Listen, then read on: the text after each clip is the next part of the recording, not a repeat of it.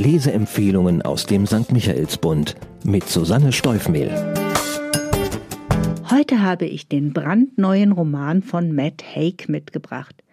Die Mitternachtsbibliothek heißt er und spielt mit dem Gedanken, wie es wohl wäre, wenn es zwischen Leben und Tod eine Zeitspanne geben würde, in der man Dinge, die nicht so gut gelaufen sind, korrigieren könnte, indem man ein ganz anderes Leben wählt.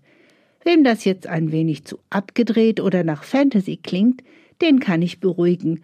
Matt Haig verfügt über die Gabe, das Spiel mit der Zeit völlig plausibel und sehr unterhaltend und dabei weise und philosophisch darzustellen.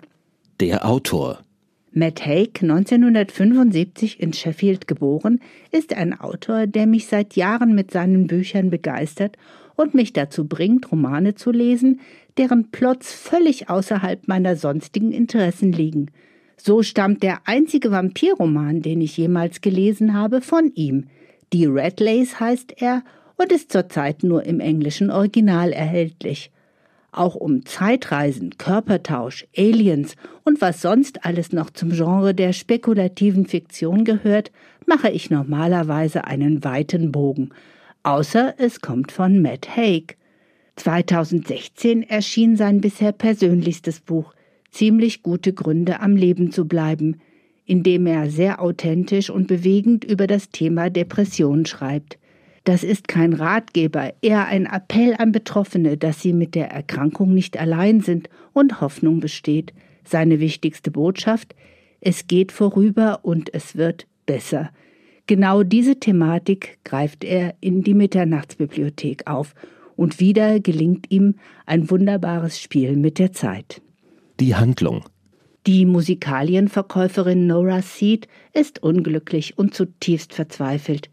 Seit dem Tod ihrer Mutter ging es in ihrem Leben steil bergab.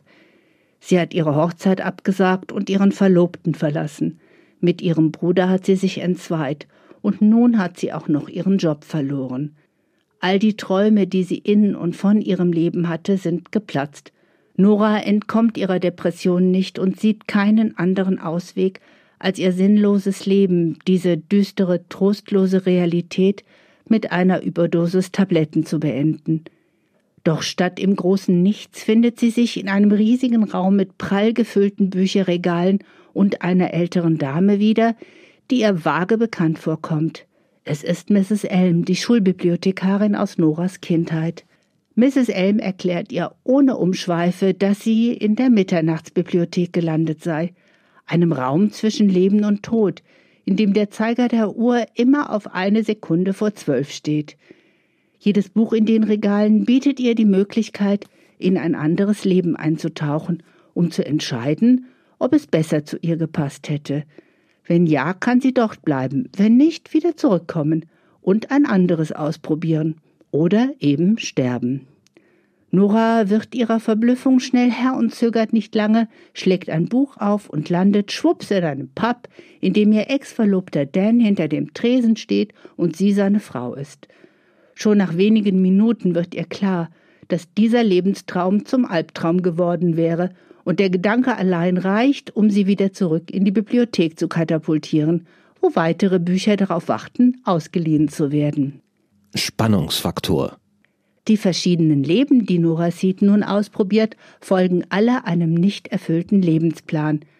Die Schwimmkarriere, das Leben als Rockstar, als Gletscherforscherin und die gemeinsamen Australienpläne mit ihrer Freundin. Jedes Buch, das sie aufschlägt, beamt auch die Leser und Leserinnen in eine gänzlich andere Welt und sie erleben, wie Nora jeweils mit einer völlig anderen Version ihrer selbst konfrontiert wird. Und nicht in jeder erkennt sie sich wieder und nicht jede mag sie. Besonders witzig ist, dass Nora keinerlei Zeit bleibt, sich auf ihr jeweiliges Ich und dessen Lebensumstände vorzubereiten, sondern immer ins kalte Wasser geschleudert wird. Kann sie sich für ein Leben entscheiden? Und wenn ja, für welches? Nur so viel sei verraten. Am Ende weiß Nora nicht genau, was sie wirklich will, aber sie ist sich absolut sicher, was sie nicht interessiert. Weil, und hier zitiere ich Matt Haig, man nur lernt, wenn man lebt. Erkenntnisgewinn. Nora wird im Verlauf ihrer Ausflüge klar, dass viele ihrer Träume eigentlich nicht ihre eigenen, sondern die von anderen Menschen waren und dass es vielleicht am Ende doch gut und richtig gewesen ist, sie platzen zu lassen.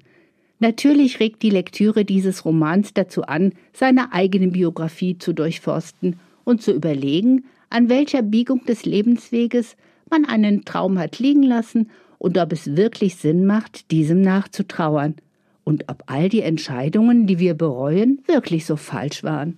Bedingt durch die seelische Verfassung der Protagonistin Nora liegt in der Mitternachtsbibliothek sehr viel Melancholie, aber mindestens genauso viel Lebensklugheit und Humor.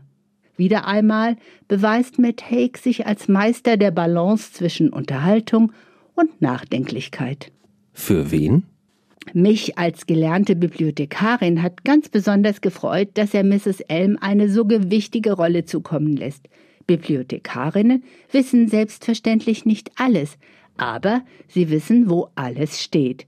Sie führen einen zu den richtigen Büchern, zu den richtigen Welten, sie finden die besten Orte, so wie Suchmaschinen für die Seele. Für mich war die Mitternachtsbibliothek das richtige Buch, und ich bin davon überzeugt, dass es vielen Menschen genauso ergehen wird. Das ein oder andere Mal hat mich der Roman an den Weihnachtsfilmklassiker Ist das Leben nicht schön erinnert, in dem James Stewart alias George Bailey die Möglichkeit geboten wird, einen Blick auf eine Welt ohne ihn zu werfen und den Entschluss, sein Leben zu beenden, zu überdenken. Wer also bereit ist, sich auf ein Experiment mit Zeitreisen und fiktiven Möglichkeiten in ein anderes Leben einzutauchen einlässt, der sollte den Roman auf seine Leseliste setzen. Zahlen, Daten, Fakten. Die Mitternachtsbibliothek von Matt Haig ist nicht nur ein zauberhafter Roman, sondern dazu auch noch liebevoll gestaltet und mit einem Lesebändchen ausgestattet.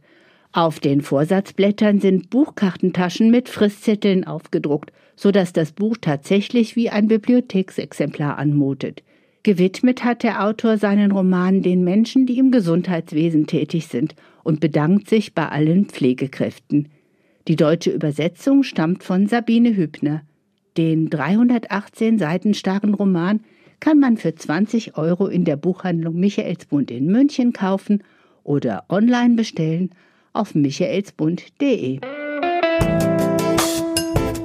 Ein Buch, ein Podcast aus dem katholischen Medienhaus St. Michaelsbund, produziert vom Münchner Kirchenradio.